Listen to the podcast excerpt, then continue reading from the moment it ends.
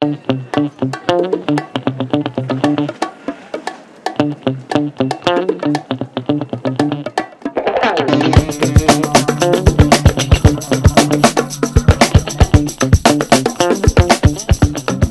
viene una nueva temporada de cine y series con estrenos de novedades, estrenos de cine en plataformas. Por ejemplo, este 8 de septiembre, Thor, Amor y Trueno llega a Disney Plus. Pero cuando oyes el trueno, el rayo ya ha llegado. Cuarta temporada de Rayos y Retruécanos, Rayos para los amigos. Tu podcast de cine y series que os acompaña otro año más haciéndose el hueco entre todos los podcasts, audiolibros, TikTok y Reels que ocupan la salida de audio de vuestros dispositivos. Enormemente agradecidos por acompañarnos desde ese lejano febrero prepandemia hasta este comienzo de curso en el que tantas producciones van a ver la luz tras haber sido pospuestas por el cierre de salas y la imposibilidad de grabar.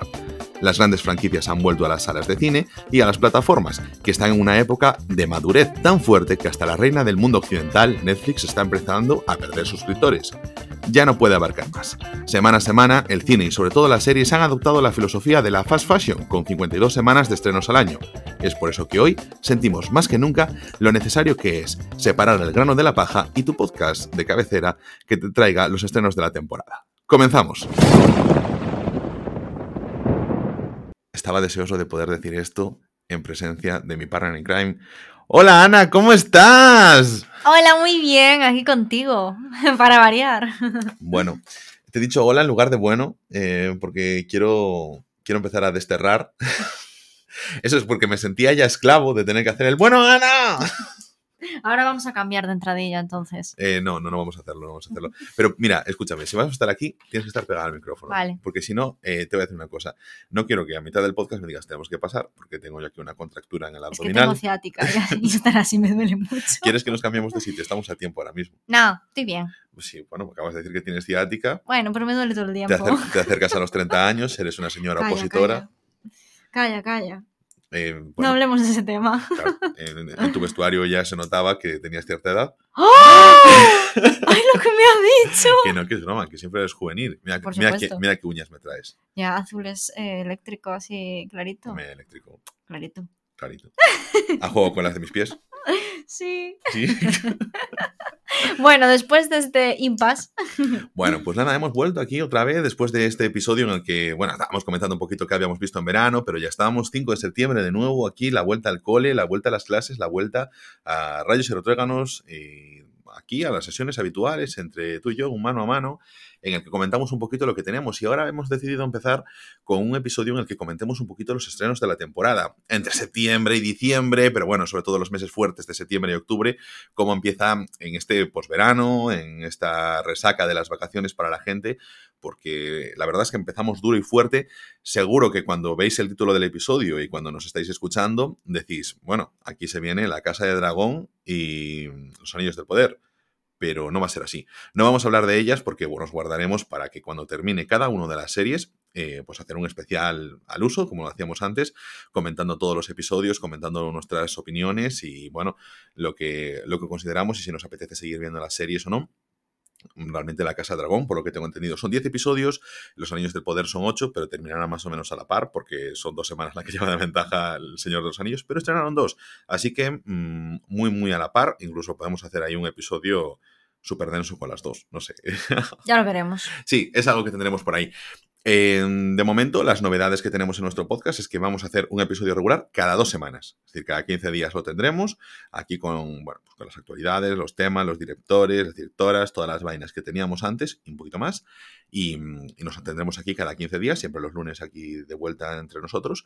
Y hoy, como decía un poquito en la editorial, en el editorial vamos a tener eh, los, o sea, lo que va a ser los estrenos de esta temporada y qué es lo que más nos apetece ver realmente. Vamos a a ver, porque eh, tengo esa sensación de que Netflix, como este verano, ha sacado un montón de cosas, series todas las semanas, ya era la rutina habitual, pero mm, sí que siento que es un poco... Poca calidad, ¿no? Es que yo No. viendo. No, yo viendo lo de Mm. Netflix es como que sale todo mucho a cholón. No sé si se dice así, cholón en castellano, pero se bueno. dice cholón, además, en todos los idiomas. Vale, perfecto. Pues no sé si se dice, o sea, se- no sé, salgan cosas como muy seguidas, pero yo lo que vi eran cosas para mí muy poco atractivas. Hace mucho tiempo que Netflix no tiene algo que tú digas que, que buena calidad. O sea, puede salir alguna rara avis a lo largo del año, que es como que El juego del calamar, cosas así. Yo tampoco lo metería dentro de las de mucha calidad. Pero fíjate, por ejemplo, una que no vi que es como que sí que le da al público que le gusta más las series o le gustan las cosas que a lo mejor puede ser un público compartido con HBO o cosas así, por ejemplo, un Gambito de Dama que no vi.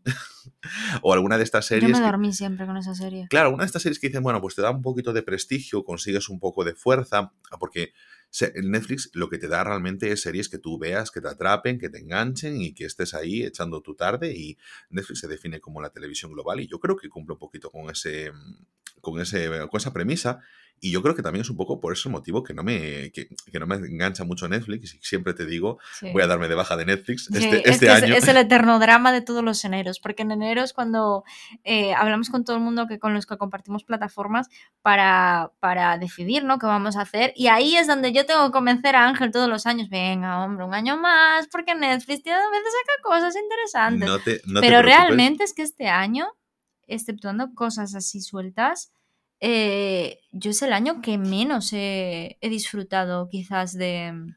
Mira, fíjate, yo lo que, lo que, he visto en Netflix no tiene nada que ver con las cosas que crea Netflix. O sea, este, yo creo que ahora mismo, mm, siguiendo Netflix, es que puedo decir que tengo, mm, bueno, voy a comentar ahora mismo junto contigo, tenemos aquí una de las, o sea, varias cosas que se estrenan en estos días y mm, es, ya te digo, un poco extraño mm, que, haya así algo que yo pueda decir, va, me está enganchando y que sea una producción propia de ellos o que traigan en exclusiva a ellos y por alguno de estos acuerdos. Porque, por ejemplo, Netflix ahora yo te decía, mm, esto lo comentaré un poquito más en un Tokyo Vibes, pero se va a traer animes clásicos de los clásicos como Jaime no Hippo, eh, Monster. Está apostando mucho por eso, ¿eh? Ya se llevo todo lo del estudio Ghibli, más o menos. Correcto. Entonces, sí es verdad que sí que me trae con algunas de estas cosas, porque a lo mejor, pues, Berserk, la original de 1997, que me gustó muchísimo esa serie. Claro, son animes clásicos que yo ya he visto, entonces a lo mejor tampoco me va a arrastrar como para verlo. Y si yo quiero ver algo, pues puedo pagarme un mes. O sea, este enero tranquila que no tienes que pelear conmigo, que lo tengo muy claro. ¿Qué te vas a dar de baja? Hombre, yo el año que viene no sigo Netflix ni de broma. Ay, qué desgraciado. Tío, que me falta una pata. Dios mío, esto de ser el Bárcenas del grupo. Bueno, pues em, en este caso, eh, nada, eh, yo creo que podemos ir hablando un poquito sobre las recomendaciones de las series que tenemos. Y, y entonces, pues yo, si quieres, empiezo. Empiezas tú, Ana, ¿qué te apetece? Yo creo que la primera que se estrena es tuya, ¿no? Es de las sí, que tienes yo voy a empezar ahora. Eh, vamos a empezar por Netflix, ¿no? Sí, correcto. Vamos a empezar por Netflix y vamos a ir plataformas y luego los estrenos de las salas de cine, de lo que tenemos ahí en mente. Vale, pues yo lo primero que voy a hablar es de una serie que para mí, bueno, esto lo quería debatir un poco contigo, Ángel, porque yo creo que ya perdiste un poco el rollo. Es la serie de Cobra Kai, que es mm. como que ha, ha ido pegando cada vez bajón, bajón, bajón, bajón, bajón y, ya la última temporada a mí me costó mogollón verla, me la he visto en dos tandas. Y es la serie de Cobra Kai. Y, es como que ahora, el 9 de septiembre, van a estrenar lo que creo que es la cuarta, ¿no? La, quinta, temporada. quinta temporada. Y realmente ya no tengo nada de ilusión por la serie. Mm, era una serie que además em, fue una de estas que Netflix rescató porque la había sacado YouTube cuando YouTube quería ser una plataforma de streaming. Eh, la verdad, funcionó muy bien esa primera temporada. Creo que tenían buenos mimbres. Eh, creo que se llevaba la nostalgia, pero aportando cosas nuevas. Entonces, pues oye, creo que era un buen trabajo. Y ahora Cobra Kai lo que ha hecho es intentar coger cada uno de los flecos que había en las películas de Karate Kid 1, 2, 3 y a lo mejor la 4, ya no estoy seguro. Y entonces intentar explotarlos al máximo para poder crear las nuevas historias. Pero mm, bueno, sí, es verdad, a mí me perdió el rumbo, me perdió el interés. Era una serie que además estrenaban siempre los unos de frescas, que era una serie muy fresca. Pues que estrenaban los unos de enero, entonces eran unas fechas que estabas así más de vacaciones y tal, o que estabas con menos carga de trabajo. Pero fíjate, este último año, para mí, el no verla y no echarla de menos, pues fue una cosa de decir, bueno, pues igual es que es el momento de dejar ya Cobra Kai. No necesito que me estés hablando ahora de lo que ha sucedido con el villano de la tercera película de, de Karate Kid. Entonces, pues sí que me he quedado un poquito más fuera, pero al final son personajes mm, que ya conoces, mm, no sé, eh, una dinámica que funciona, es una serie entretenida, te la papas y pa' adiante, no sé. Yo creo que mm, a la gente que la sigue le sigue gustando, ¿no? Y al final, pues puedes tirar y no se te hace bola, ni se te hace pesada, creo, creo. Porque si esto la cuarta yo la dejé, pero porque soy también así un poco talibán con el tema de la serie, es decir, ahora mismo es como que priorizo mucho el tiempo que le meto y la dinámica pues ya no me enganchaba tanto, simplemente. Entonces, pues nada, ¿qué más tienes por aquí? Se va a estrenar eh, Rainbow, que es la nueva película de Paco León. Se estrena el 30 de septiembre, o sea, a finales de mes. Y eh, va a tener un estreno limitado en cines, pero se va a estrenar también en Netflix a Claro, partir del estre- el- 30. el estreno top es Netflix, pero además va a salir en algunas salas. Efecta- efectivamente, o sea, limitado, pero Mm. bueno, eh, va, a estar, va a estar también en algunas salas. Y se va a hacer el preestreno en el Festival de San Sebastián de este año. Que a lo mejor te vas tú. No, no, no creo. Tengo, tengo mucho que estudiar. Pero sí, em, se va a preestrenar en, en el Festival de San Sebastián. Es un poco lo que había hecho con Carmina, ¿no? Lanzarla en plataformas y lanzarla La, en... la sacó en filming. La sacó en filming, la sí, pero es en plataformas, pero al mismo tiempo también sí, en cine. efectivamente. Mm. A ver, eh, la serie a mí me tiene muy buena pinta, ya llevo tiempo siguiéndolo, la verdad. eh, tengo muchas ganas de verlo. Eh, es un poco, bueno, mm, lo que me gusta está protagonizada por la hija de Bimba, Ujú. de Bimba Bosé y, y Diego Postigo, y que se llama Dora Postigo. Y, mm, y la verdad es que eh, es como, no sé, yo desde que vi Art de Madrid es como que me gustan mucho las versiones estas que hace Paco León, como muy, en algunas cosas muy, almodo, muy de Almodóvar, ¿no? Sí. Muy esas cosas que coge el costumbrismo español, pero lo transforma como un viaje muy Dalí, no sé, como un, viaje muy surrealista, ¿no? Entonces esa mezcla entre el costumbrismo, entre, para mí, muchas referencias de Almodóvar que veo, ¿no? De ese estilo, y luego ese surrealismo que le añade él por ser una generación mucho más joven, por ser una generación mucho más tal, me mola mucho. Entonces, Rainbow es como un viaje un poco, eh, bueno, está basado en, en Oz, la, el, la- El, en la del Mago de Oz. Sí, el mago de Oz, que a mí es algo que siempre odié. Es una historia que siempre odié, pero Porque es que, al igual que el león no tienes corazón. bo, pero siempre es como que eh, viniendo de Paco León, después de lo que hizo con Arde Madrid, dices tú, es que me apetece mucho, porque aunque sea algo que no tal, sé que va a ser algo que, que va, me va a molar.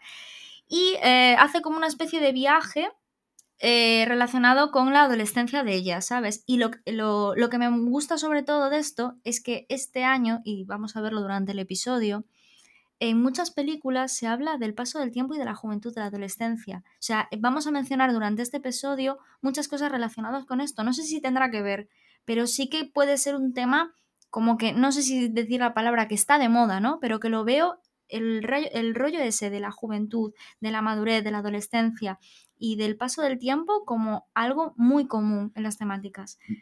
Sí, te doy, mi, te doy mi opinión sobre eso porque es un tema que sí que he estado escuchando mucho sobre ello este verano y sabes que además es un, un género que me gusta. Género de adolescencia, sabes que me mola. Los coming of age, que es lo, como se denomina, y mm, tienen un poquito el tema de que a ver, ahora las películas independientes tratan mucho sobre eso, porque realmente afectan a esta gente que tiene 30 años, que se siente un poco perdida en la vida, hace un poco retrospectiva y está ahí. Al mismo tiempo, es como que abre a otros directores el hacer eso. Lo que pasa que es como también siento eh, que hay mucha ficción sobre Coming of Age, sobre películas de este estilo, siendo un género que a mí me gusta, no me parece mal, pero como que ya está un poco sobrepoblado, ¿no? No sé si hay tantas cosas que decir sobre ese paso de la edad. Eh, no, no, no, voy a entrar en, en, temas nostalgias, porque creo que no, simplemente sobre unas reflexiones vitales y sobre sentimientos y tal, pero bueno, mmm, siento que es algo que como todo el mundo puede hablar sobre ello, pues cualquier director dice, bueno, pues tira un poquito de... Claro, de es que es un poco el miedo que me da, ¿no? Porque durante este episodio vamos a hablar muchas veces de, de cosas relacionadas con este tema y es un poco lo que estás diciendo es el miedo que tengo, pero bueno, yo le voy a dar una oportunidad y relacionado con el tema de Almodóvar, sobre todo eh, lo he visto en el tema de los actores, porque está Carmen Maura, que era una mítica de Almodóvar, Carmen Machi, que también ha salido, y Luis Bermejo, que también es un clásico de, de ha salido en películas de Almodóvar.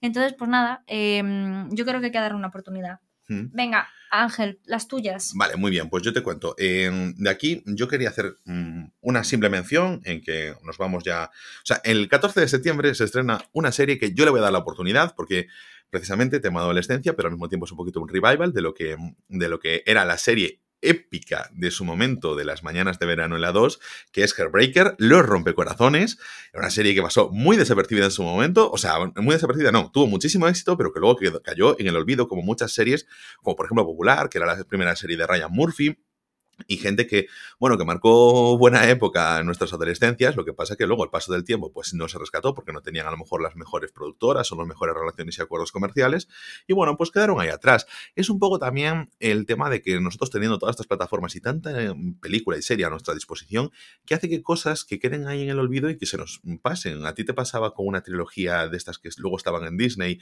que querías ponérsela a tu sobrina, una de brujas o algo por el estilo. Ah, sí, Halloween Town.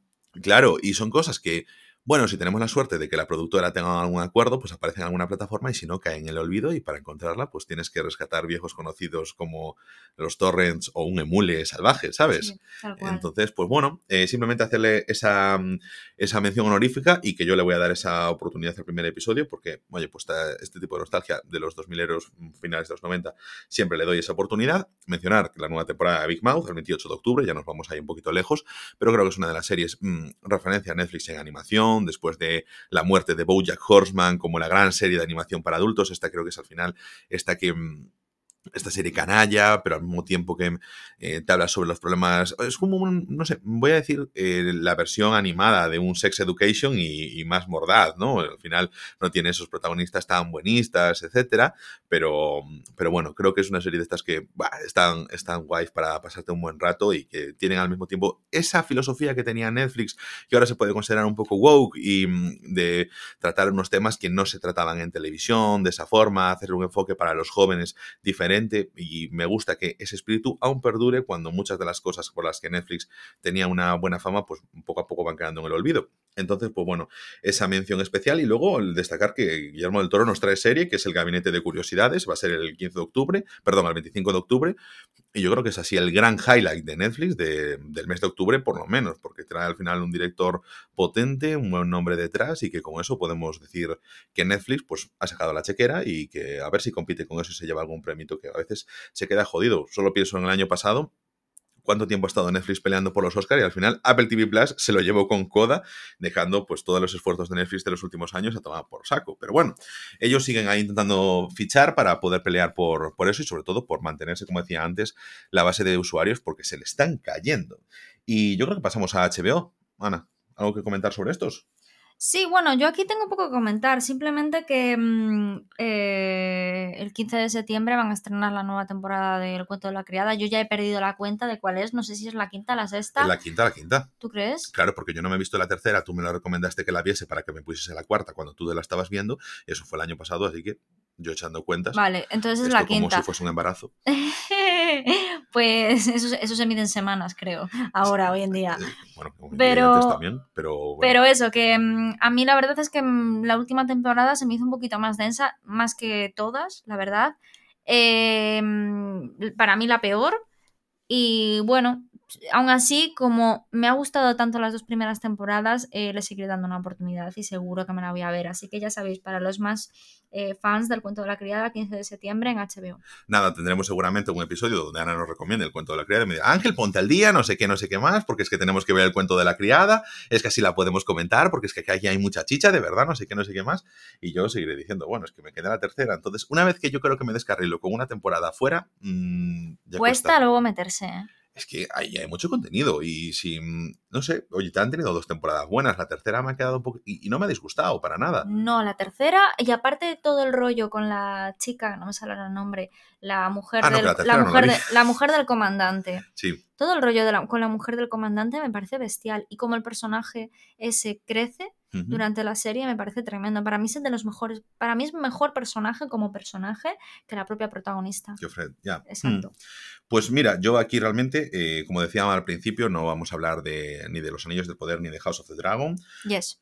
eh, pero sí que mm, 5 de septiembre, que sea hoy, cuando estamos hablando de esto, se estrena Ricky Morty, nueva temporada. Bueno, eh, todos los fans sabéis lo importante que es esta serie. Es mm, seguramente mm, top 3 de las series más valoradas del mundo en IMDb, con de los capítulos más valorados. Yo no sé si Ricky Morty está por encima de Breaking Bad ahora mismo y todas estas, pero bueno, siempre va a lastrar con que es un tema de animación y que nunca se la valorará lo suficiente como una serie de las que tengan esa mm, aura de, no sé, de de pertenencia al Olimpo de las series, porque bueno, es como es y es irreverente y es de animación y de una animación sucia, no es de una animación de esta europea que la gente pueda decir, oh, qué maravilla y qué cosa tan cultural, sino que mm, es gamberra, pero al final la gente habla y... Bueno, lo gamberro al final, esto es como hablamos de, la, de hacer comedia. Muchas veces se infravalora hacer comedia o lo gamberro. Lo digo por lo del tema de culto, ¿no? Mm. Cuando me parece que para hacer comedia y ser gamberro hay que ser muy culto Sí. y demostrar mucha cultura. No, obviamente, obviamente, lo que pasa es que simplemente la gente no lo ve. no, no, O sea, no lo y- ve. y- es súper gente muy inteligente la que es sabe hacer ese popular tipo de porque humor. cuando tú tienes tienes las camisetas de Ricky Morty, las tienes en Pull&Bear, como tienes, por ejemplo, las Mm. de Marvel. Sí. O sea, Ricky Morty es una de las series más populares Sí, del mundo sí. y de las mejores valoradas. Mm. Pero bueno, no tiene, no tiene el aura de habitabilidad, por decirlo de alguna forma, para estar en ese top. Voy a hacer una cosa que no tiene mucho común, pero es que el otro día estaba viendo la, la entrega de- del premio de Goya a Carmen Machi Ujú. Y me hizo mucha ilusión porque ella se lo, se lo dedicó a Amparo Baró. Sí. que Amparo Baró era anti premios y anti recoger premios, nunca iba a ningún certamen, gala ni nada. Pero cogió ella y dijo: "El- Es que no me puedo creer que esté recibiendo un Goya y que le están dando un Goya porque lo recibió por ocho apellidos vascos, por hacer comedia. Entonces ella estaba. con- porque no es un papel de su vida, ni mucho menos No. el que hizo, pero estaba feliz por haberlo llevado por, por comedia. Me hizo, viéndolo, me pareció de los discursos más bonitos. Fíjate. Solo por esa frase. em, es una de las cosas que, como siempre dices tú, comedia, terror, nunca van a ser No, reconocidas porque Como Hereditary, que en su momento fue la mejor película del año. mm, géneros menores para los eh, Sí, estúpidos. que de parece que tienes que hacer del Joker o de loco una cosa así muy dramática o de tal para hacer un papel de tu vida y a veces es lo que a hacer reír. Es que, bueno, siempre que hacemos esa crítica, aprovechamos porque al final es algo que la gente ve de forma mayoritaria, comedia, eh, terror también, son unos géneros Sí, siempre porque son géneros amenos y sobre todo el reírte, tío, el hacer reír me parece tan difícil. Tan Claro, difícil, mucho que más que dar miedo. Tiene el apoyo del público Sí. y sin embargo eso no es suficiente para la academia, ¿no? Prefiere meternos un... ¿Cómo se llamaba esta? Mank, ¿no? La de... Buah, no me lo estas películas, esos Oscars que fueron como mi, mi tumba. Bueno, y yo simplemente voy a hacer mención de que, así como el año pasado, eh, HBO Max nos trajo una de las series originales eh, grabadas en España que fue Patria, pues este año nos trae otra que es una cosa, que es una idea de olla. Se llama García, entre signos de admiración. Y os cuento un poquito la sinopsis. En un clima de crispación política en España, nos encontramos con que se descubre que en la época de Franco, pues se congeló, se criogenizó a un soldado. En plan Walt Disney. en plan Walt Disney y entonces pues aparecerá en estos momentos eh, de la actualidad y entonces pues bueno nos trae esa gamberrada en la que yo tengo ganas de ver de HBO Max junto con Ricky Morty y mm, más que nada por ver un poquito el tono o sea si la comedia es lo suficientemente mm, loca, satírica porque la propuesta es bastante bueno mm, tonta en ese sentido pero o sea tonta eh, no es tonta la palabra ¿me entiendes? lo que pasa es que estoy un- no muy lúcido ahora mismo estamos hablando de noche como decimos muchas veces no es la mejor hora de grabar pero aprovechamos que estamos aquí juntos y mm, bueno, yo creo que realmente esta, si el tono lo pilla bien, si es absurdo, absurdo era la palabra, jolín, pues entonces mm, creo que puede entrar y que puede dar ahí una- un buen juego porque poder explotar estos personajes, a poder aprovechar un poquito siempre esta sátira política en España nos gusta mucho y además que parece que siempre, si no lo hace rollo la que se avecina, en España no se acepta, ¿no? Algo que, por ejemplo, en Estados Unidos siempre está al orden del día y aquí pues siempre nos cuesta un poquito más, pues bueno, salvo que sea muy una crítica muy vacía, muy trivial, ¿no? Pues entonces, si no, nos queda ahí. Espero que, oye, pues que no sea este el caso. Y mm, no sé, vamos a hablar un poquito ahí de lo que nos trae Movistar Plus, donde aquí, pues oye, tú tienes ahí un poquito más el control, sobre todo porque tienes el control del usuario y contraseña. No, eso lo tiene nuestro amigo, un amigo nuestro en común. Yo no me lo sé. No, pero que sí, pero lo pagas tú, no te jodes. Pero él controla todo. Yo, yo solo pago. Desgraciados. Y y yo no lo uso casi nunca, pero sí que le voy a tirar ahí a una serie que yo os comentaré ahí. Bueno, pues yo voy a hablar de una serie eh, que ya está disponible en la plataforma de Movistar que se llama La Mesías, que es de los Javis, de nuestros maravillosos Javier Ambrosi y Javier Calvo. Y eh, la, la verdad es que me, me llama mucho la atención la trama. eh, es un poco, vuelve a recoger el tema de la religión, ¿no? Como, como ocurría en la llamada.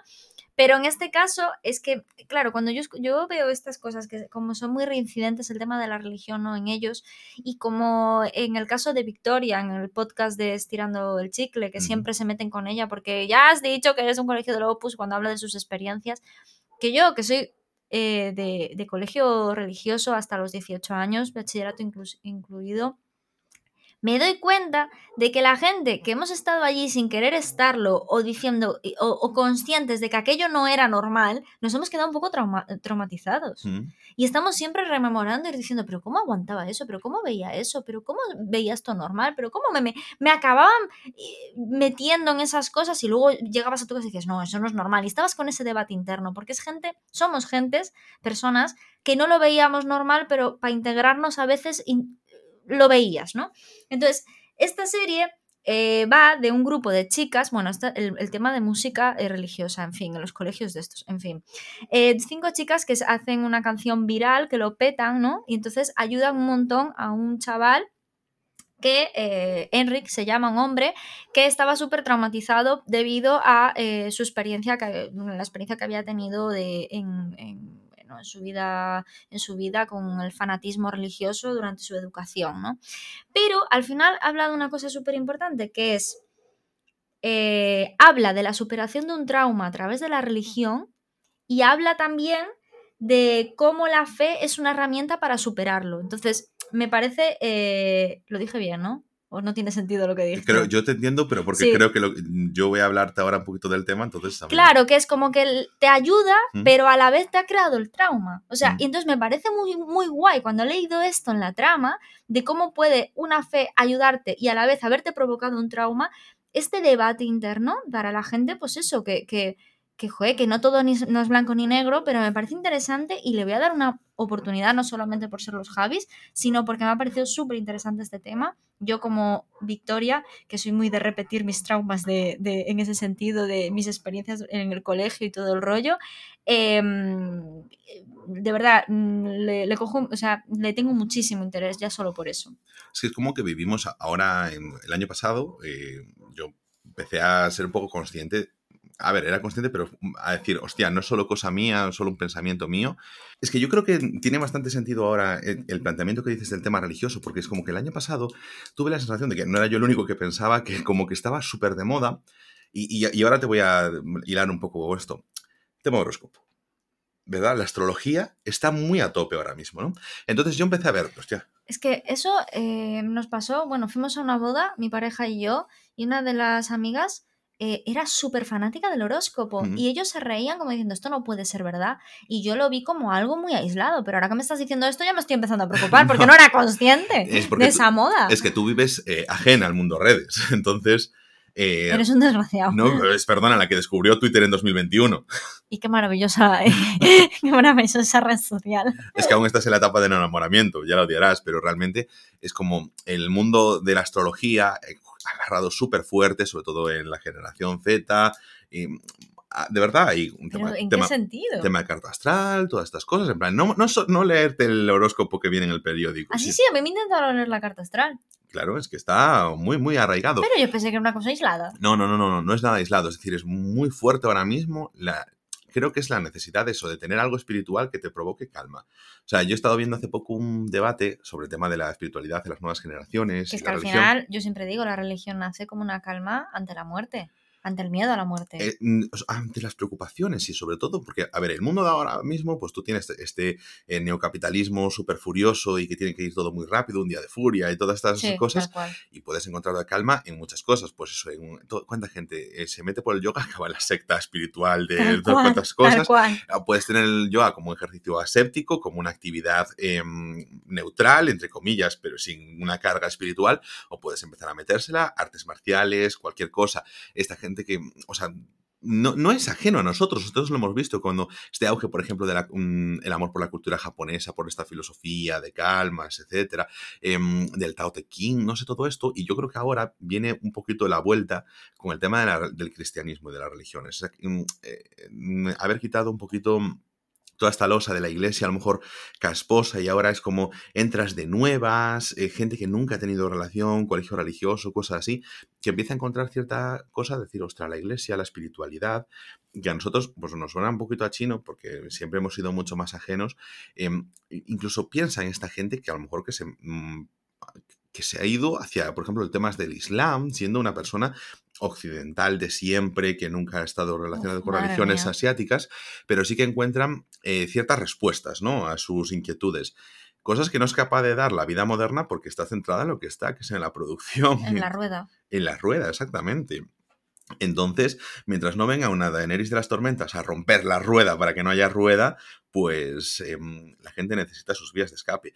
Y yo entiendo que esa mm, esa forma de entender, pues está asociada a eso con la espiritualidad que te pueda dar un poco de mm, ecosistema de la vida. Yo creo que está también relacionado eso con la falta de referentes, ya he sacado este tema en algunas ocasiones, pero sí que refuerza un poco mi idea de que, de que va por ahí. Necesitas algo en lo que apoyarte. Y a día de hoy somos muy individualistas, eso también te da un poco de sentimiento de pertenencia a una comunidad, algo que va más allá de me gusta una serie, porque ahora todo el mundo le gusta una serie sin más, pero sí que es algo mm, como más grande y que la gente pueda sentirse más arropada. Entonces mm, entiendo que, mm, que, está saliendo y que además que tiene buena acogida porque esos sentimientos están presentes y cada vez tira un poco más. Igual la nuestra es la generación más aséptica con la religión y que las siguientes no lo son tanto. Son más permeables ante, ante ello. Nosotros creo que vivimos aún esa época del rechazo. Sí, sí, sí. Totalmente. Pues a ver, mi siguiente recomendación, así, bueno, recomendación de próximos estrenos de plataformas, eh, de Movistar en este caso, va a ser el 4 de septiembre, o sea, se... Ayer. Hoy. Ayer. Hoy. Cuando salga el episodio. No, porque hoy es 3. Hoy es 4. ¿Hoy es 4? Sí. Ah, pues entonces sí, ayer. Soy adorable. Bueno, pues eso, eh, el 4 de septiembre sale Juntos eh, que es una serie protagonizada por. Es una serie protagonizada por James McAvoy y Sharon Horgan, que eh, me, pareció súper interesante. Volvemos al tema antes que al principio hablaba, ¿no? Del, tema del paso del tiempo, de tal, de la reflexión. Me mola mucho este tipo de, de películas y series que está saliendo sobre pararte a pensar, porque va un poco ligado a lo que estabas diciendo tú, de esa rueda, de esa velocidad, de esa rapidez, de ese, individualismo, ¿no? Y, y, ahora como que nos están metiendo mucho contenido de pararse, de tranquilidad, de reflexionar, de pararte a ver por qué estás aquí, por qué no, por qué tal. En este caso, la serie trata sobre una pareja que aprovechando que están encerrados debido al COVID, pues claro, ¿qué hacías durante el COVID? Mucha gente acabó separándose después mm. del COVID, porque esa convivencia no estaban acostumbrados. Que si uno trabaja de lunes a sábado, el otro no sé qué, solo te ves para comer, para dormir y para tal. Siempre dicen, las vacaciones es el momento de los divorcios y en este caso después del COVID pasa un poco lo mismo, porque es cuando convives con la persona y tienes que... Mm, en realidad conoces a la persona, yo mm. creo, vamos. Entonces es un poco como eh, en esta serie habla, bueno, sí, es una serie creo que de es del año pasado. Es del año pasado, sí.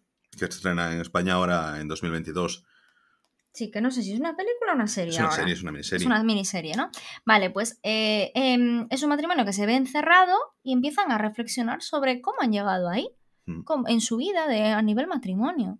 Entonces me parece súper interesante porque yo creo que nos ha pasado a todos en el momento en el que nos hemos parado en nuestra vida y nos empezamos a replantear muchas cosas y a lo mejor algo que veíamos súper ostras, yo estoy aquí tranquilamente, yo estoy súper bien en este trabajo y a lo mejor cuando te paras dices tú, ostras, pues no, o muy bien con esta pareja y cuando tienes cinco minutos para pensar, a lo mejor no lo ves tan bien. Entonces me parece interesante, la verdad, la propuesta. Sí, es un, eh, una serie que a lo mejor es eh, el temor de algunas personas, empezar a ver algo que en sus cabezas ya estaba sucediendo y es el cuestionarse con quién está. Exactamente. Eh, lo dije con una sonrisilla, pero no iba con indirectas. ¿Qué es? Eh, el caso es que, por ejemplo, el día 29 de septiembre se estrena una serie de esta. Yo tenía muchas ganas, ¿no? Es una producción española, bueno, la de los Javis también, obviamente, pero que una producción española con casta en este caso. Y estoy hablando del Apagón. El Apagón es una serie que mm, va a tener varios episodios, o sea, va a ser episódica y cada episodio va a estar dirigido por diferentes personalidades como Rodrigo Sorogoyen, Raúl Arevalo, Sacampo, etcétera, ¿no? Alberto Rodríguez. Pero eh, ¿Qué es la particularidad y por qué me genera interés esta serie? Porque esta serie yo ya sé lo que va, yo ya sé cómo es y ya sé, bueno, pues en teoría cómo acaba no, pero cómo se va a mover, porque es una adaptación del primer gran podcast de ficción de España. Así como en Estados Unidos, el gran podcast, el mundo anglosajón, el gran podcast de referencia de ficción era Serial, en este caso, en España fue el Gran Apagón, el primer, una primera producción de Podium Podcast, de mm, los podcast top, en este caso, que mm, estuvo durante muchísimo tiempo entre los más escuchados y que yo creo que atrajo a mucha gente al mundo de los podcasts porque traía una producción, la verdad, muy buena, actores de doblaje de la talla de Luis Tosar y que tenía, ah, vamos, que se había metido pelas detrás y que se había metido ganas, tenía mucha gente haciendo cosas muy bien. A mí me enganchó muchísimo, que me lo cepillé enseguida y que, oye, me parece una muy buena noticia que en este momento en el que, como siempre digo, hay más podcasts que personas, se le haga este homenaje a uno de esos podcasts que sí que ayudó muchísimo a que, no sé, que este formato pues que fuese popular y que nosotros estemos aquí haciendo también esto. Pero yo creo que realmente sí que a mí me apoyó también a decir, estamos en el año de los podcasts, llevo diciéndolo desde 2012, pero bueno, en 2017 más o menos, cuando salió el gran apagón, el 16, sí que lo sí que lo sentía más, que estábamos ya ahí. Aún no estábamos, porque creo que hasta 2019 no fue el gran año de los podcasts, pero bueno, eh, realmente íbamos bien encaminados. Y nos pasamos de plataforma. Eh, nos vamos para Filming, ¿te parece? Venga. Eh, yo voy a hablar de una película serbia que la verdad es que me tiene muy buena pinta. Volvemos a hablar. ¿Seguro que no es de Montenegro? No. Ah, vale. Es de Serbia. Vale. Idiota. Sí, bueno. Vale, em, es una película que volvemos otra vez a lo mismo, el tema del paso del tiempo, de la reflexión, de la vida, de pararte a pensar, de decir, ostra, ¿por dónde voy, por dónde no voy? Y entonces la película se llama Una película sobre la vida. La estrenan en, Filming el, en Filming el 16 de septiembre, o sea, dentro de un petit suite. Y eh, pues eso, os voy a leer la sinopsis, es muy breve, pero es que, es que no se puede explicar mejor. Una mujer decide rechazar los servicios profesionales y organizar ella misma el funeral de su padre. Es que me parece maravilloso, es que ojalá pudiéramos hacer esto. Ojalá. A ver, ¿y por qué no? Ya, pero depende. Yo tengo, siempre te lo digo, tengo ahí una finca y una pila funeraria se monta en cero coma. A mí me encantaría. es lo que hay. Nada, solo necesitamos un padre muerto. Al caso, yo voy a recomendar una serie que es de los creadores de la serie Sherlock, que es una miniserie que se llama eh, The Control Room. Y mm, bueno, eh, tiene buena producción, tiene buena factura. Espera, que no es de Serbia, es de Lituania. no sé por qué dije Serbia. Y aún, seguí la bola con la broma de Montenegro. Claro, dije yo a ver si espabilaba. bueno, no pasa nada. Em, esta serie de la que yo os estoy hablando de Control Room es una serie sobre un teleoperador que está ahí en el sitio, de, o sea, en el sitio, en la, en la central esta de llamadas de emergencias. Yo creo que es una buena dinámica, mm, la producción, insisto, creo que es buena y a mí me gustan las series que suceden en un sitio muy concreto, muy cerradito, tal, y que le meten tensión, como por ejemplo la película Locke, que a Ana le había encantado tanto cuando supo que no era sobre el filósofo. Y siempre recuerdo la película de Colin Farrell, que, pues, oye, no es una grandísima película, pero Última Llamada es una película que te mantiene en tensión. Sí, sí, sí, es un clásico, tal cual. es que yo, cierro los ojos y veo la portada, tío. Es que es muy mítica la portada del. Tal cual. Eh, entonces, como que esa dinámica a mí me gusta mucho, ¿eh? la de que estar ahí, esa tensión, esa aceleración en un trabajo tan trivial, tan mal pagado y tan necesario como puede ser ese.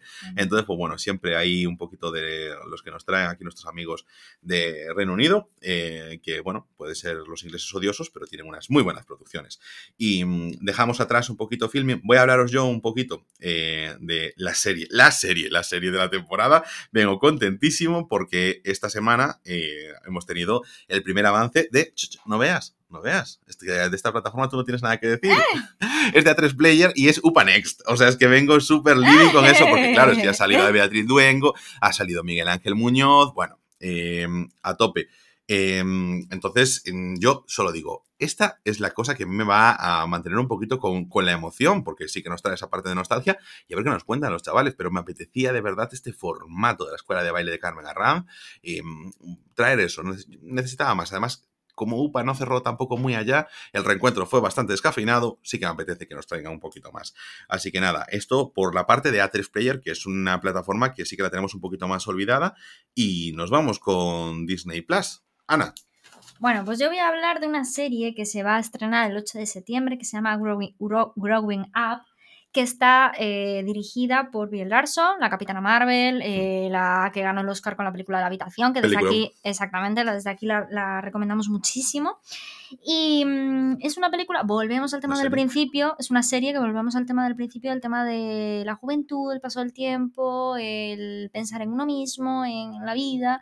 Bueno, pues es una, un conjunto de 10 capítulos que cada uno habla sobre la llegada a la mayoría de edad de una manera distinta. Y lo que me llama la atención es que la creadora es Brie Larson, la directora de uno de los capítulos es Brie Larson, pero cada uno de los capítulos está dirigida por un director distinto y la mayoría de ellas son directoras. Mm. Entonces, bueno, la verdad es que me, ha gustado mucho este detalle. Eh, cada vez está tirando más por el tema de la inclusión, por el tema de las mujeres en el mundo de, del cine. Y, bueno, me parece interesante, me parece una propuesta interesante por parte de Disney. Mm. Claro, yo ahí, hombre, te digo que, hilando un poquito lo que te decía antes, sí que me gusta ese punto de vista porque, como te decía, claro, aquí tenemos el problema de que muchas de las personas que se podían permitir ir a las eh, academias de cine, que son súper caras, y luego que además fuesen fichados y tomados en serio, pues eran señores, y entonces pues siempre teníamos solo su punto de vista, y de ahí pues todas estas películas, pues por ejemplo, de la adolescencia de 2010 para atrás, que tenían siempre ese mismo punto de vista, del pues los American Pie y demás, ¿no? Pero bueno, eh, ¿qué más nos tenemos aquí en Disney? Vale, eh, vamos a hablar, vamos a pasar un poquito por encima de la serie Andor, que es la precuela de la película Roach One, que a mí me había gustado mucho, que a ti no te había gustado demasiado. Con, con lógica bastante. y que está protagonizada por Diego Luna. Y yo la verdad es que, hablo como comentábamos antes, Ángel y yo, que como que yo me he salido un poco del tema de las series de, de Star Wars, porque es que como que está saliendo demasiado producto eh, Boba Fett yo no entré, la de Obi-Wan sí que la he visto, pero yo reconozco que el, el, personaje de la niña, de Leia, me parece muy mal elaborado. Es como una niña grimosa a la que le han metido un, un, adulto dentro y que como que no encaja. Para mí no encaja, ¿no? Pero bueno, la gente ha hablado bien, no, no ha mencionado tampoco nada de la niña. A mí realmente me daba miedo. Y, es como que me estoy saliendo un poco del rollo, ¿no? Pero bueno, le voy a dar una oportunidad porque es lo que se dice siempre. A veces te das una sorpresa con estas mm. cosas. Pasó ya con WandaVision o con otras series que, bueno. ¿La acabaste? Eh, el otro día casi. Me queda uno o dos. Bueno, bueno, eso es. Pero el otro día los, los nueve episodios más largos de la historia. Sí, los nueve episodios más largos de la historia. Y, ahora voy a hablar de, bueno, es que para mí, el, bueno, el Andor la van, a, la van a estrenar el 21 de septiembre, ¿vale? Eh, y ahora voy a hablar el 30 de septiembre que van a estrenar eh, El Retorno de las Brujas 2, que para mí es uno de los mejores estrenos del mundo mundial, lo llevo esperando muchísimo y voy a contar. Mis padres tenían la tele por cable, que es esta del canal R aquí en Galicia, pero el Disney tenías que pagar un precio aparte y mi padre no lo quería pagar. No, no, no, no, no, no, no, no, no, no, no. Y entonces, claro, yo estaba loca porque quería ver esta película, la del Retorno de las Brujas, la normal. O sea, la 1, la de toda la vida, el clásico.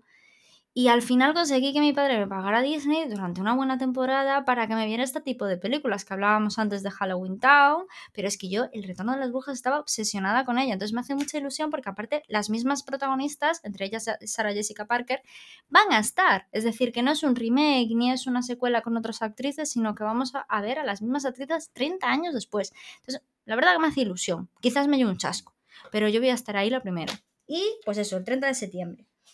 Y por último, voy a hablar de una serie que me tiene pintaza, ¿vale? Que se llama eh, The Beard, que es, eh, está protagonizada por eh, Jeremy Allen White, que es uno de los actores de, de Shameless, el que, el que... no me sale el nombre. Eh, es el hijo mayor. Sí, el, hijo mayor, el que, es alcohólico. ahora se me ha ido. Estudiaba física. Sí, sí, sí, sí, sí. Eh, es el guapo de ojos guapos, tal, el que no es el pelirrojo. Dios mío, eh, pues a mí se me ha ido por completo. Es que me sale Jack, pero no es Jack. No, no, no, no. no pasa nada. Bueno, pues. Bueno, la mm. serie va. es una. Bueno, la van a estrenar el 5 de octubre. Y es que tiene una sinopsis que, la verdad, trata de. Sleep. Sleep, exacto. Lip. No es lip, sino lip. Lip. Es, verbo es ser, lip. Verbo es. Verbo es, ¿viste? Como trabaja la opositora. Sí. Un joven chef procedente del mundo de alta cocina regresa a Chicago para llevar la tienda de sándwiches de su familia. Es como el fracaso hecho, hecho hecho vida, ¿no? O sea, me parece súper interesante la propuesta y, y, aparte, oye, tiene pocas votaciones en Film Affinity, pero las votaciones que tiene, tiene un 7,7. O sea que, bueno, podemos tener aquí una propuesta interesante o a lo mejor el mayor poder de vuestra vida. No, claro, es, que cuando tienes un protagonista tan guapo, pues es normal que tenga buenas valoraciones de los ultra fans. Bueno, y yo voy a comentaros simplemente, aquí un poquito de pasada, esta es lo que yo le puedo decir que tengo ganas realmente de lo que van a estrenar en Disney, porque es verdad que yo también de los productos de Marvel sí que me he quedado un poquito más, me quedo con las películas, las series ya no, incluso las que yo podría decir, bueno, me podrían interesar, pero a veces entramos mucho en la dinámica de, vale, de todo lo que hay, tengo que encontrar algo que, me pueda gustar, pero ya estamos en una dinámica un poco viciosa de que algo salga y tengo que encontrar algo que me guste de lo que salga, como si fuese obligatorio estar metido en el ajo. Y mm, yo lo pensaba porque me podía llamar la atención la serie de Ojo Halcón, porque bueno, primero sale Florence Pugh, eso siempre es un aliciente para mí, que me gusta mucho esa actriz, Y luego, porque era así como un tono más desenfadado y bueno, no sé, estaba bien, estaba interesante lo que planteaban, pero simplemente dije, no pasa nada, ¿sabes? Pasó el tiempo, no la vi y no me siento para nada mal de no verla, de no estar siguiendo lo que sucede. Me veo las películas y me faltan cosas y no me preocupa realmente. O sea, llega un punto en el que creo que mucha gente mm, puede pensar así, aunque no lo esté verbalizando ahora mismo. No soy yo aquí la, el portavoz de la voz de ninguna generación, pero oye, llegamos a un evento súper importante como fue eh, Avengers a nivel cinematográfico y con todo lo que supuso, porque generó realmente esa pulsión en que la gente estaba hablando de eso, y que hubo ese cambio em, de la percepción de la gente que le gustaba los superhéroes y que venía acompañado también de otras cosas, de cultura popular, como series como Big Bang Theory, que al final representaban también un poco de esa eh, normalización de ese tipo de gustos que antes estaban un poco más apartados y que estaban peor considerados. Sin embargo, eso no implica que tengamos que seguir siempre en esa estela. Eh, se puede reconocer el cambio, ver su importancia y no tener por qué estar ahí ahora a tope con todo lo que salga, pues simplemente por sistema. Voy a hablar de una serie que el 30 de noviembre, ya hacia finales de, de, nuestro querido otoño, que llega a Disney Plus y yo creo que es una de las buenas apuestas que, tiene, que trae Disney, una cosa que yo creo que como Top Gun 2 nadie pedía, pero que con la tecnología que hay ahora mismo puede ser interesante. Y hablo de la serie de Willow, de la mítica película de los años 80, con los personajes tan icónicos, y que yo creo que puede pasar el tiempo. Y bueno, mm, como yo no estoy muy seguro que mm, eso resista mucho un visionado a día de hoy, y no hablo solo por los efectos especiales, porque ya en su momento cuando yo la vi cantaban a Dios. A mí me encanta. Que sí, que sí, pues que tú puedes verlo. Y aparte yo aprendí a hacer la oveja gracias a esa peli. Tú aprendiste a hacer la oveja cuando naciste. Es que imitando la voz de cuando se convierte en oveja. Ana, tú ya... En cabra, era en cabra. Tú ya eras así. Entonces, bueno, pues nada, creo que es una buena propuesta y es una forma también de aprovechar que tienes un efecto nostalgia, traer esta serie, porque creo que tenía, es uno de estos elementos de fantasía que puede salir bien.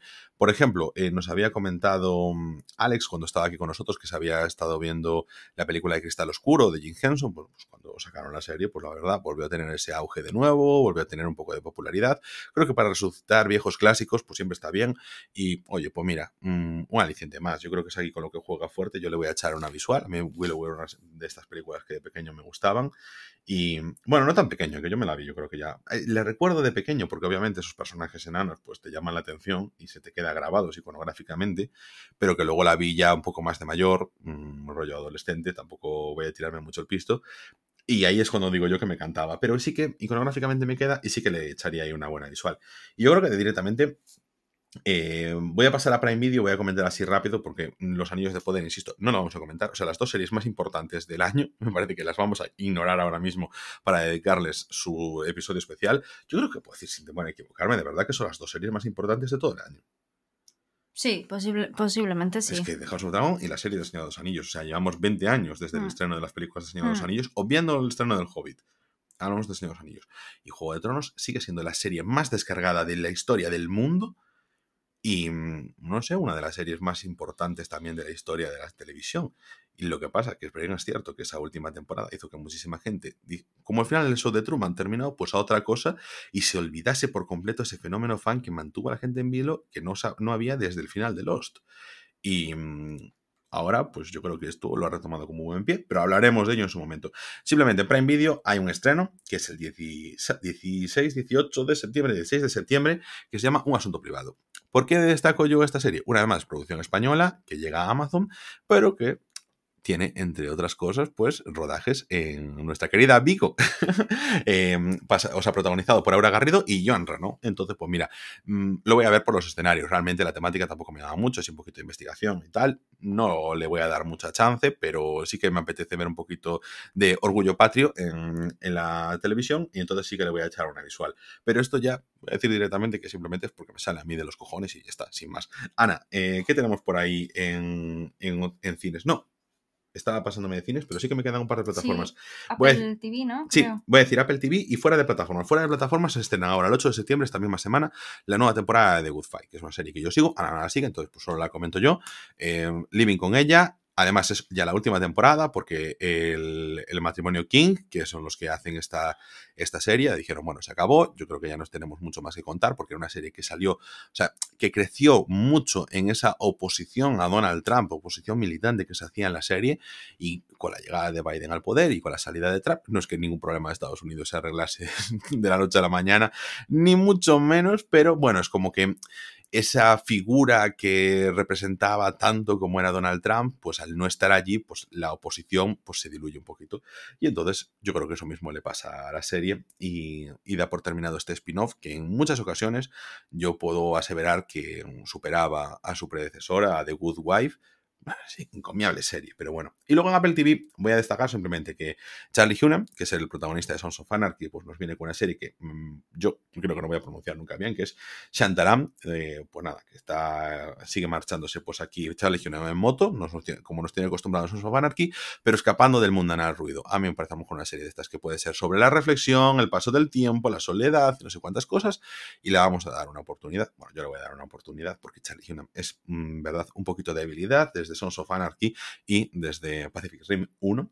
Y luego también no suelo ver este tipo de cosas y la verdad, por más que me guste un director, suelo ignorar por completo cuando hacen documentales sobre su obra, pero sí que hay un documental que se estrena el 23 de septiembre y sí me apetece ver, que es sobre Sidney Poitier. Y ese va a estar en Apple TV Plus y ese sí que le voy a echar ese vistazo. Yo no sé quién es, a ver si puedes explicar un poquito. ¿Quién es Sidney Poitier? Uh -huh. Sidney Poitier es eh, este actor negro que hizo En el calor de la noche, una de las películas que siempre referencio muchísimo. Es, eh, mira quién viene a cenar esta noche, el, joder, la de Rebelión a las aulas. Ah, vale, ya. Mm. Entonces. Ya me tipo, di cuenta. Claro, tipo muy importante en la historia del cine y que, bueno, pues a mí este documental sí que me apetece, ¿no? Vale. Entonces sí que lo, me lo he tenido aquí referenciado y digo, es que a mí normalmente, joder, aunque el director me mole, lo que sea, los actores y tal, no me suele generar interés esos documentales, siempre me da pereza. Ya, es y... que de documentales siempre he sido más yo, ¿eh? Sí, sí, sí, no, no, yo, yo lo reconozco. O sea, a mí documental me cuesta un montón, es un formato que no, no me entra. Prefiero leer que, que ver el documental. A mí me gusta. Se me hace más bola. Prefiero una entrevista, documental, sin documental, formato entrevista, pues de puta madre. Así que, o prefiero el formato narrativo documental, creo que es lo que no me entra. Porque, por ejemplo, lo que es. Eh, el pionero, así te entró bien. Sí, pero yo creo que porque tenía esas partes de las entrevistas, pero al mismo tiempo con. No era una ficción, o sea, no era ficcionado, pero sí que la reconstrucción estaba muy. Sí, muy sí. bien narrativa, me había gustado bastante. Y sobre todo porque creo que eh, la temática sí que me llama un poco más que de lo normal, que es la de los medios de comunicación que no es solo la figura de Jesús Gil, sino el tratamiento mediático. El tema de la opinión pública y todo Claro, entonces ese yo creo que ya ahí es como, vale, pues le, le, corro un poquito el tema del documental y ya está. Por ejemplo, siempre pienso en la serie de Nicky Jam, a mí me gusta porque es ficcionada y porque la parte que no es ficcionada es simplemente una entrevista con Nicky Jam. Pero si no, ni de palo me la voy a estar viendo, por más que me guste Nicky Jam. Entonces, esto, yo creo que en tema de plataformas hemos cumplido. Y ahora nos vamos con estrenos de cine, las cosas que más te apetecen. Ana, yo sé que le vas a dedicar un apartado especial a películas españolas.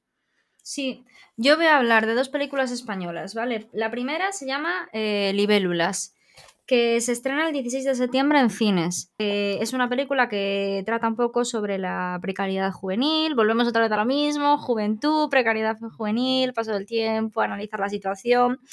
Entonces, os leo un poquito la sinopsis. Sin trabajo ni futuro, Alex y Cata han soñado toda la vida con irse del barrio juntas. Las dos saben que se tienen la una a la otra, lo que les ayuda a sobrellevar su realidad. Mientras planean su vida cada noche, la disfrutan como si fuese la última. Son frágiles como el vuelo de las libélulas, suspendidas en equilibrio. Es que tenía que leerlo porque, claro, la película se llama Libélulas y como yo explicaba esto con mis palabras, pues no, pues no. Eh, tengo que decir que me mola mucho. A mí, pero a, que a, este, a mí pero, la sinopsis, perdona, pero es que me recuerda a las películas eh, pseudo-indies de los 2000, ¿eh? Un poco sí. De la 2. Un poco sí, pero bueno, habrá sí, que sí, darle sí. una oportunidad, sobre todo por lo que voy a decir ahora. Está protagonizada por Milena Smith, que para mí ha sido un descubrimiento. Uh -huh. O sea, hizo un papelón en, No en la en No Matarás, pero es que luego hizo un papelón en la película de, de Almodóvar, exactamente. En Yo creo que me, me, gustó más el de No Matarás incluso que el de Madres sí, Paralelas. Es que No Matarás está impresionante. Sí. O sea, y que, que, aparte que era Nobel. Uh -huh. No sé, ¿se llevó el Goya al final? ¿Me acuerdo ya? No me acuerdo yo. Es que, de, porque como no vamos a hacer más programas de Goya y no de Oscar... No me acuerdo. Pero calla, porque este me dijo que eh, todos los años me dice lo mismo y luego estaba viendo el bofetón de Will Smith, lo vio en directo, el capullo de él. Bueno, eso levantó la gala, qué decir. Sí, es verdad. Y también Eh, te digo que no me voy a ver las pelis de los Goya y luego al día siguiente te he dicho, me he visto tres esta noche. Efectivamente, es que, es, es que no, no se puede confiar en esta persona. Eh, el 28 de septiembre eh, sale El cuarto pasajero de Alex de la Iglesia, nueva película ahí después de Venecia Frenia, que ya sabéis que a mí me gustó mucho. Ujú. Pues tenemos El cuarto que pasajero la que promete La nueva ser... película de Alex de la Iglesia que no iremos a ver. Sí, sí, yo sí, este que no vaya, pero es la típica comedia de las de la iglesia, vuelve el Alex de la iglesia más gamberro, un poquito así costumbrista, me recuerda un poquito, o sea, como que tiene una parte de, de su filmografía más de terror, ¿no? Y luego tiene una parte de su filmografía, siempre hablamos, más costumbrista, ¿no? Entonces Sí. yo creo que aquí vuelve un poquito al tema ¿De del del costumbrismo. Pues mira, la peli va eh, de una, de- o sea, de un tío que hace un trayecto en como si fuera BlaBlaCar siempre con la misma chica, ¿vale? Y que él se va poco a poco enamorando de ella. Ah, la comentamos cuando hicimos el episodio de, Alex de la Iglesia. Mm, si va a salir ahora, ¿tú crees Claro, que no, no hablamos de la película, pero hablamos de eh, precisamente lo que decías antes, de los dos Alex de la Iglesia, el del terror fantástico, Eh, el costumbrismo, y hablamos de esa. Y el actor es eh, Antonio de la Torre. No, Alberto San Juan. Alberto San Juan, perdona. Sí, pues entonces hay uno que entra de repente en el coche, eh, son cuatro, ¿vale? Y entra uno que parece ser que les hace un poquito la vida imposible. Entonces, bueno, al chico este que le gusta a la chica, ¿no? Entonces, bueno, como decía, es un poco más costumbrista, más Mm. comedia, más tal. Y la verdad que tiene buena pinta. Tiene buena pinta. Sí, sí, o sea, era la que tenía referenciada. eh, vale, sí, esa te dije antes que no la iba a ver. eh, sí, o sea, la iré a ver. A ver, que yo las de de la Iglesia al final siempre las acabo viendo todas. Lo que pasa que, pues bueno, luego tengo mis, mis cosas con Alex de la Iglesia. Bueno, entonces, esos de pelis españolas que la tenemos para septiembre, Libélulas, y tenemos para octubre el cuarto pasajero. Esto las propuestas que nos traes tú, Ana. ¿Y de películas extranjeras? Vale, en las películas extranjeras yo voy a hablar de una película que está actualmente en cines, que aprovechando que estoy ahora aquí contigo en Galicia, podríamos ir a Cines Norte a verla, que es Good Luck to You, eh, Leo Grande, ¿no? Buena suerte, eh, Leo Grande. Y la película me mola mucho porque es que trata de un tema, volvemos otra vez un poco al feminismo, ¿no? Pero eh, es de una señora que lleva toda su vida con una familia maravillosa, un marido maravilloso, una estabilidad, una tranquilidad, pero a nivel sexual no funcionaba nada bien con su marido. Entonces ella quiere experimentar lo que es un orgasmo y el verdadero sexo, porque nunca lo ha experimentado. Entonces ya harta de pues esperar a que la vida venga por ella, decide ella agarrar la vida y, y entonces eh, contrata a un gigoló y empieza a tener experiencias sexuales con él maravillosas, pero como que todo se empieza a enredar, ¿no? Y me mola mucho porque trata de un tema de, de, mm, eh, del cine que a nosotros nos gusta mucho, que seguramente hagamos un especial en algún momento, que es el tema de, de- del trato de la pornografía en las películas, ¿no? Eh, no, de, no de la pornografía en sí misma, sino las películas que tratan sobre temas relacionados con la pornografía, que me parece muy interesante porque siempre debaten, ¿no? Bueno, Lo- este es más sobre prostitución, ¿no? Sí, pornografía también, ¿eh? Por lo menos en Film Affinity así lo... Así lo, Pablo Kur de Film Affinity igual ahí nos tiene algo que apuntar. Bueno, tendremos que ver la peli para saber. Podemos verla en el cine o podemos también alquilarla en Filmin. Sí, Lo digo para la gente que, que quizás salas, por supuesto, pero que no tenga- digáis, ah, pues mi cine no está, pues en Filmin la podéis alquilar por tres euritos y pico. Efectivamente. Sí. Unos bonos que nosotros hemos sacado y que todavía no hemos usado. Guau, es que y, y los pillamos antes de que tuviesen fecha de caducidad, tía. Sí. Es que es como para guardaros ahora un paño, Sí. en lugar de utilizarlos, que sería lo lógico. bueno, la película está protagonizada por Emma Thompson, nuestra maravillosa Emma Thompson. Así que bueno, animamos a que las vayas a- vayamos a ver.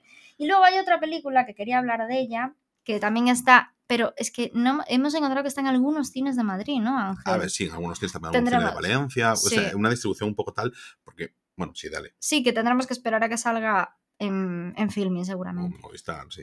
En Movistar. La película se llama Plumas, ¿vale? ¿Y qué me llamó la atención Que de era la de peli? Que era de Egipto. ¡Ah! yo, ¡Ah! ¡oh! Una peli de Egipto. Y entonces, claro, digo, hostia, una peli de Egipto, tiene buena crítica y tal, pero es que la, la, lo que es la, mm, la sinopsis me inquietó muchísimo. O sea, eh, en una fiesta de cumpleaños infantil, un mago convierte al autoritario padre del niño en una gallina. O sea, empezamos bien. Los problemas de la familia empezarán cuando el mago sea incapaz de revertir la transformación. La abnegada madre deberá tomar las riendas de la situación para sacar adelante a su familia en una sociedad patriarcal, patriarcal que no le pondrá las cosas fáciles. Mientras mueve cielo y tierra para caer de regreso a su para traer de regreso a su esposo y asegurar su supervivencia, la mujer atravesará una transformación total. Tío, me parece muy inquietante la, la, No, tiene una buena la premisa. sinopsis, ¿verdad? Mm, Sí. sí. Sí, no, no, yo ya te dije. Así que estaros pendientes. Plumas, película de Egipto. Pero que ya está en cines. Efectivamente. A ver, si alguno tiene la posibilidad de verla en cines, eh, pues que vaya. Y si no, pues estaremos esperando a que salga en una plataforma que seguro que sale. Hombre, sí, yo pienso que sí. Lo que pasa es que, a ver, a ver, porque, a ver, yo considero que si tiene distribución en España será más sencillo. Por cierto, voy a hacer simplemente una mención. Hace poco estuvo disponible en Filming la película eh, Bloody Orange, eh, Naranjas Sanguíneas, eh, por decirlo de alguna forma. No sé si tiene título, título en español, pero es que hasta ahora no había estado en ninguna plataforma. Yo esta la vi, la podéis, o sea, podéis escuchar nuestro comentario Alex, de Alex y mío en el episodio que hicimos en el Slash Film Fest de Austria. Y la verdad es que fue peliculón, peliculón, peliculón. Eh, ha estado como súper ajena a todo, a todo tipo de distribuciones. Has pasado por filming. Pero, oye, pues si vuelve a caer y aparece en alguna plataforma, de verdad, echadle una visual. Es una película que está súper bien, súper recomendada. Simplemente como fue una cuestión así de paso, que no se ha estrenado en cines ni nada, pues os dejo esa recomendación por ahí. Eh, voy a comentar yo, Ana, que también tenemos este 23 de septiembre el reestreno en cines de Spider-Man No Way Home. No hay mucho más que decir sobre eso, a excepción de que es una versión mm, con 10 minutos de edición extendida, mm, no mucho más. A mí me parece la, en, el enésimo intento de Disney de capitalizar las salas, que no me parece mal que la gente se vaya a salas, e insisto, o sea, si esto es lo que trae a la gente a las salas, que lo pongan, porque hay salas de sobra, es que los cines son espacios infrautilizados, no hay más. Oye, no, sinceramente, no sé si le está quitando realmente un slot a una película como Plumas. Si es que Plumas no se ha estrenado porque está Spider-Man No Way Home, que no es el caso porque no cuadran en semanas. Pero, oye, sinceramente, si la gente sigue yendo allí, Spider-Man duró meses y meses y meses en cartelera, como Top Gun, que acaba de salir de cartelera y, y volverá a entrar en cero coma en reposiciones o cosas así. ¿Tú crees que volverá a entrar? Lo que Top Gun. Top Gun 2. Y hay sitios que ha vuelto a entrar otra vez. Sí, pues Sí. yo tengo que verla aún, ¿eh? La tengo pendiente. No, si tú la vas a tener eternamente pendiente. Es que No, no vas es a que le tengo un poco de manía a Tom Cruise. Hombre, claro. Y yo le tengo manía a mucha gente y, las veo, y veo sus películas. Pero que de verdad, pero hay veces que no ves cosas. Es que lo dice, yo siempre las veo, pero no, no, no. no normalmente las duerme. No, no, perdona, pero es que una cosa es que yo te diga, no voy a verte una película de Santiago Segura que sé que no me va a gustar, pero le puedo ver una película de Javier Cámara por más rabia que me dé. Es que yo no entiendo la rabia de Javier Cámara. De verdad es el mejor actor español que tenemos. Es que yo me veo las cosas de Javier Cámara y, y, y ¿qué Lo- pasa? Lo hace por Y- chincharme. Y no, no, pienso. no ir dándolo ahí en plan como, ah, mira, que dándome, es que como no lo tengo yo de una tierra, no sé qué, no sé qué más. O Top Gun es un peliculón increíble. En fin. Bueno, y, y nada, ¿qué más nos tienes tú por aquí de estrenos? Eh, una película dirigida por Olivia Wilde que se, que se llama No te preocupes querida, que está eh, protagonizada por Florence Pugh, que tú eres muy, muy fan de Olivia Florence Pugh. Eh, también está protagonizada por Harry Styles y la película trata es un thriller psicológico centrado en una infeliz ama de casa en la década de 1950 que descubre una inquietante verdad. Eh, sí, eh, todo, la verdad es que la sinopsis es horrible. Es que, en fin, yo sé que lo pusiste ahí porque sale Olivia Wilde y Florence Pugh, pero bueno. Yo la puse por Florence Pugh porque yo sé que tú la quieres mucho. Sí, claro, no, no, lo que pasa que... Pensando en ti siempre, Ángel Rey. Luego, más, eh, esta 23 de septiembre, 30 de septiembre, Moon Age Daydream. El documental de David Bowie, hay que ir a verlo. Ya, es que yo soy muy friki de los documentales de este tipo, aparte de gente de música, actores, actrices, bueno, y documentales de animales acuáticos, de, del fondo del mar, peces, y eso me encantan también. ¿Te acuerdas? de, de cuando te hiciste un episodio solo hablando de los documentales de tiburón. ¿Cómo olvidarlo? El otro día aún le estuve explicando el rollo esa no sé quién. Ya, ya, ya, no, no. A, a mí hace poco también me recordaron ese momento. Bueno, eh, vale, pues hay que ir a ver el documental de David Bowie. Eh, y luego, por último, tenemos el 4 de noviembre, eh, Bardo, falso, falsa, crónica. Falsa crónica. falsa dije Esto no se edita, ¿eh? dije no crótica, ¿no? edita. Sí, sí, sí. Es crótica, de hecho, dijiste. Falsa crónica de una. De unas cuantas, ¿verdad? Es que no entiendo mi letra. Eso dijo cierto expresidente. ¿Quién dijo eso? Rajoy, claro. Teníamos que ser gallegos. Habla por ti, perdona. Yo entiendo mi letra. Tú estás leyendo en una, una iPad. Se- Será mentiroso. Ay, que me dio un ataque de Pero lo escribí yo, ¿no? Bueno, Es que es que me acordé del Rajoy diciendo pero tú esto no lo edites, ¿eh? O sea, como pases, la, como pases la guadaña de Me la acordé censura. de Rajoy diciendo es que no entiendo Bueno, que es, la, que es la última película de Iñárritu. Tiene unas críticas pésimas. Eh, o sea, es Ya, que pero todo- es la última película de Iñárritu, Sí, que, ah, como hay es que decirlo. Ay, como es Iñárritu, madre mía. Mira, yo voy a pasar directamente a las mías. O sea, voy- o sea, ¿quieres contar de qué va? Bueno, pues Bardo, esta película de Iñárritu que dice Anshi, pero malas críticas dónde si no tiene malas críticas en ningún lado. Hombre, de- deja de ir a... Estás en otra película para empezar. No, ahora se me acaba de ir. Pero, a ver, Bardo es una comedia nostálgica en el marco de un viaje épico. Yo no entiendo esas frases, de verdad. O sea, esa- la verdad es que pinta un poco mal. Una crónica de incertidumbres donde el protagonista, un reconocido periodista y documentalista mexicano, regresa a su país enfrentando su identidad, sus efectos, afectos familiares, la absurdidad de sus memorias, así como el pasado y nueva realidad de su país. Mira el quesito. Mira el quesito de malas críticas. Preestreno mundial Pero- en el Festival de Venecia en agosto de 2022. Pero- o sea, pero- acaba de estrenarse hace un petit suite. Pero como esta sinvergüenza. Estreno, escucha, estreno limitado en cines en noviembre de 2022, o sea, el 4 de noviembre que os había dicho, y estreno en Netflix el 16 de diciembre de 2022. Bueno.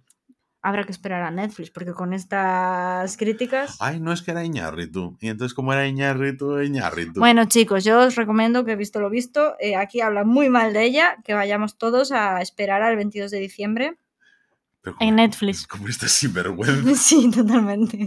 Es que esto ni yo, por favor. Bueno, pues nada, yo os traigo varias películas aquí también. Eh, voy a hacer un hincapié. Y el primero de todos es, como podéis ver, en series no he mencionado ninguna serie de anime. Y en películas solo voy a mencionar una. No va a ser Dragon Ball, que tiene una publicidad enorme. Eh, la verdad es que están haciendo una apuesta muy grande por ella. Yo tengo ciertos recelos en ella, pero no quiero ser polla vieja y la voy a ir a ver. Y la tendréis en un análisis aquí en Tokyo Vibes. Pero, pero, pero, voy a decir primero una película que no tiene nada que ver con anime, es Halloween eh, Ends. Bueno, Halloween End, acabamos ya con la historia de Michael Mayer, esta nueva reedición, esta nueva vida que empezó en 2018 con la noche de Halloween. Impresionante, o sea, estoy living con, este, con esta nueva reedición porque hace mucho tiempo que no tengo un slasher así tan potente, tan fuerte, con una saga que, bueno, que me impacte tanto y que me mo- motive de verdad de quiero ir a verla, quiero disfrutar porque es bruta, es intensa, eh, tiene una buena producción, una buena factura y estoy contento con los personajes y con su desarrollo, ¿no? Y además con un villano tan carismático como Michael Myers, que a mí de pequeño generalmente no me suponía, no me generaba interés, pero oye, ahora pues he crecido y así como acepto que el reggaetón es la verdadera religión, pues que Halloween es la hostia. Y mm, voy a, de pasada, simplemente comentamos que Black Adam, protagonizada por Dwayne Johnson, pues está también a la vuelta de la esquina, el 21 de octubre, que es la película potente de DC. No por nada está con uno de los actores mejor pagados de todo Hollywood porque, bueno, pues un tío que tiene una carisma de la hostia y que realmente pues yo creo que se puede echar la película bien a cuestas y aquí podemos tener algo que yo creo va a ser más fuerte que lo que fue Shazam, pero que Shazam podría ser mucho más interesante y podría haber sido mucho más reconocida como película, que creo que pasó un poquito desapercibida, pero creo que tenía buena calidad, que era divertida, que era entretenida, pero con alguien como The Rock al frente, pues yo creo que eso va a estar ahí entre lo top del año en ese sentido, por lo menos en, en buena recepción. Digo, el 23 de septiembre, que es, nos queda mucho más cerca, tenemos Los Crímenes del Futuro de Cronenberg, que cualquiera que queráis, si lo vais a encontrar en muy buena calidad, piratilla ahora, pero id al cine a verla. Esta, yo la tengo ahí, pero no la he, no la he visto porque quería esperarme para Buena calidad piratilla. Y luego dice que la sinvergüenza soy yo. Es verdad, yo se lo digo a la gente, pero es que no les tengo que mentir. Yo digo, vete a las salas, pero eso ya está. Lo que no hago es recomendar una película que luego dices, espero a Netflix porque las críticas son malas, desgraciadas. Es que Yo solamente he avisado a la gente que está la nueva de Iñárritu. vete a rascarla.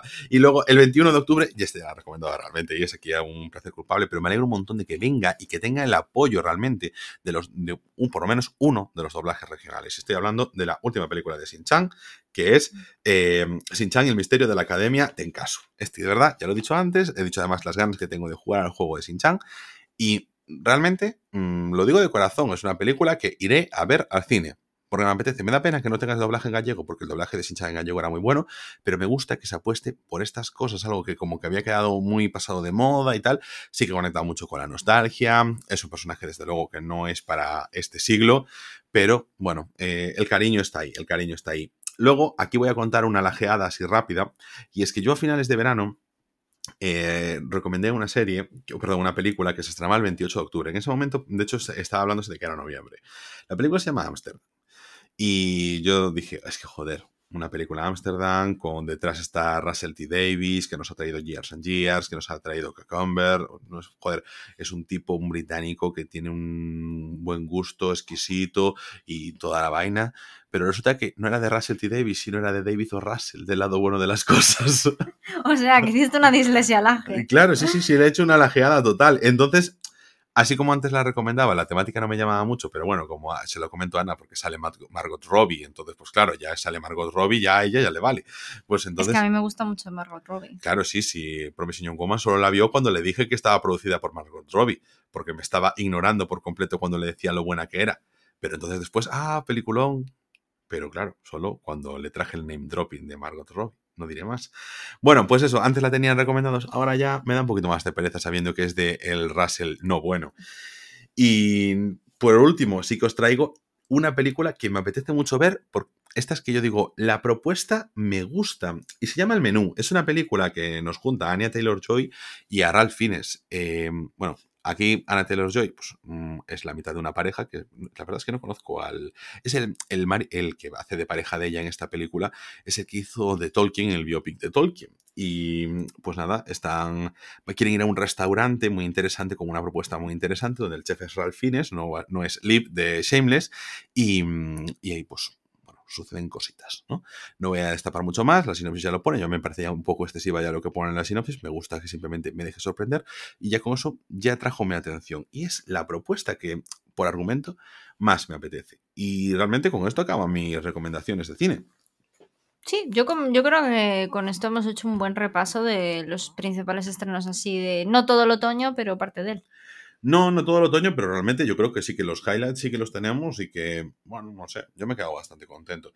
Y más que nada es lo que sí que lo que tengo en radar. Hay cosas que sé que van a estar, que pueden ser interesantes, que a lo mejor no son interesantes para mí, pero sí por lo que generan. Creo que te olvidaste de una película que me mencionaste antes, Inocente, ¿te acuerdas? No. Que va a salir, sí. Esa es la francesa.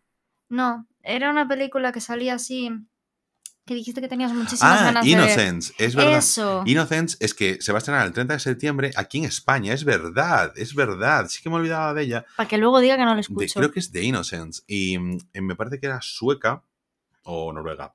Ya sí, es que es noruega o sueca. Yo también estaba dudando. Anoté, aquí en la libreta Noruega, pero no sé si noruega o seca. Mm, o seca. Sueca, incluso mojada, húmeda. Yo creo que Noruega. Es que me pica la nariz de tu gato, ¿sabes? Gata. Sí, pues, eh, bueno, una película nórdica que tiene un póster de los mejores del año pasado. Eh, no sé, de estas que eran tops, yo no sé si en el festival que fui yo la echaron y yo no la pude ver, pero la verdad estaba en bastantes listas de lo top del año. Claro, de la gente que la pudo ver en festivales, porque no tuvo una, una, distribución en la que aquí pudiésemos acceder a ella. Entonces, como decía antes, hay películas que han sido estrenadas, pero para nosotros no. Entonces, pues nosotros aquí hablamos para el público general y no mm, solo para los especialitos de los festivales. Y nada, eh, pues sí, esa, 30 de septiembre, ¿verdad? Cines de barrio, esa sí que lo voy a anotar ahí en el calendario, porque, oye, pues como buena, buen hombre que se que juzga los libros por la portada. y aparte por el póster es muy bonito, ¿eh? Yo a ver si me acerco, me imagino que la echarán en los cines Príncipe de Donostia, así que me acercaré si no, puedo. No lo van a echar ahí. ¿Por? No, no, por nada. Ay, qué malo es, es que me lleva a la contraria por sistema. Bueno, yo creo que ya nos podemos ir despidiendo, ¿no, Ángel? Eh, sí, correcto. Vamos a ir chapando el chiringuito y nada, con esto terminamos por hoy. No olvidéis de seguirnos y apoyarnos dejándonos un me gusta, un follow o cinco estrellitas en cualquier aplicación de podcast. Podéis contactar con nosotros en arroba rayospodcast, que es la cuenta oficial del podcast en Twitter y que siga viva, y nuestros vídeos en nuestra flamante cuenta de TikTok arroba rayosmovies. Y pues como viene siendo habitual, eh, nosotros nos veremos cada dos lunes en Rayos y Retreganos, el podcast.